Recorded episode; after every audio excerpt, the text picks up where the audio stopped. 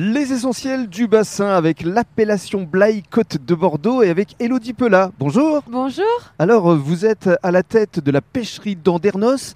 C'est une histoire familiale puisque c'est votre papa qui euh, a créé euh, cette pêcherie. Voilà, tout à fait. C'est papa qui a eu l'idée, qui a trouvé l'emplacement Mhm. et qui après est venu me chercher, bien sûr, pour que je fasse la saison. Puis je ne suis jamais partie, du voilà. coup. Alors lui, il s'est installé il y a 7 ans de cela. C'est ça. Vous reprenez aujourd'hui euh, la pêcherie. Alors pêcherie parce que c'est plus qu'une poissonnerie en fait ici. Oui, voilà, tout à fait.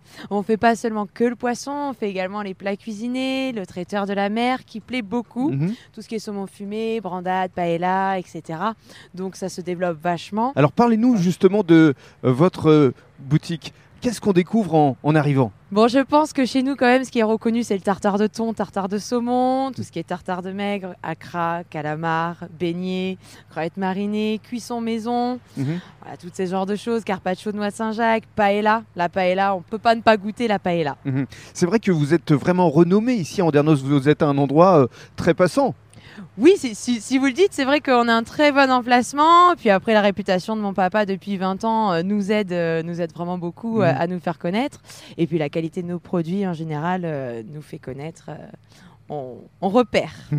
Et alors, euh, il n'y a pas que des poissons. Il y a également euh, un vin qui est référencé ici? Oui, tout à fait. Vous avez le vin de Blaye, le blanc du Grand Barail, très, très apprécié, Mhm. très fruité, sec et fruité.